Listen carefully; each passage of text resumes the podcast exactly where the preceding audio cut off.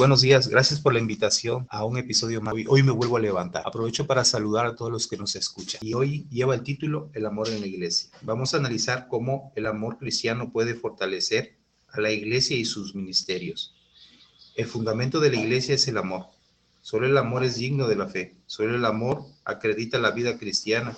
Dicho de otra manera, ser cristiano consiste en amar y no de cualquier forma, sino como Jesús amó, en concreto, desde la compasión y la misericordia. En Primera de Corintios 3, el Señor nos habla que el amor es fundamental y primordial en todo lo que decimos y hacemos. Por lo tanto, debemos reflejar el amor en todo tiempo, no solo en la iglesia y con los hermanos de la fe, sino también en casa, con todas las personas que aún no conocen a Dios. En Primera de Corintios 13, del 1 a 7, nos dice que si hablo en lenguas humanas, angelicales y no tengo amor, no soy más que un metal que resuena o un platillo que hace ruido.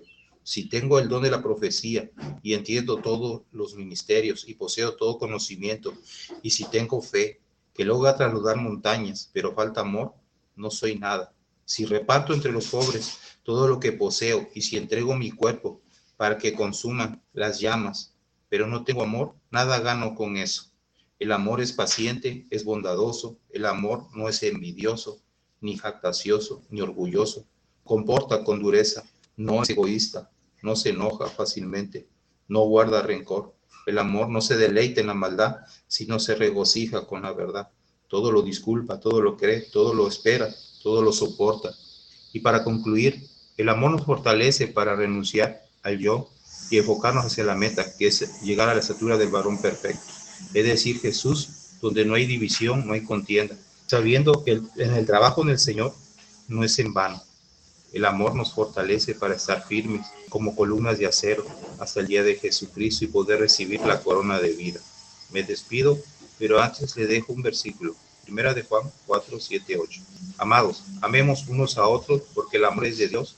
Todo aquel que es nacido de Dios, todo el que ama es nacido de Dios y conoce a Dios y el que no ama no ha conocido a Dios porque Dios es amor. Que Dios le bendiga. Hasta la próxima. Y así llegamos al final de otro amanecer. En hoy me vuelvo a levantar. Recuerda, cada nuevo día es una oportunidad para levantarte, renovarte y acercarte más a Cristo. No importa lo que te espere hoy, siempre hay esperanza en Jesús.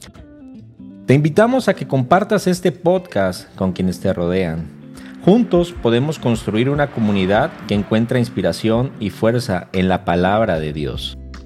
Si te ha llegado el mensaje de hoy, toma un momento para orar, abre tu Biblia y permite que la presencia de Jesús ilumine tu día. Sobre todo, recuerda que cada mañana es una nueva oportunidad para levantarte con Jesús a tu lado. Mantente fuerte en la fe y deja que su amor te guíe en cada paso. Gracias por ser parte de esta comunidad matutina. Nos encontraremos nuevamente mañana con un nuevo amanecer de Hoy me vuelvo a levantar. Que tengas un día lleno de paz y bendiciones.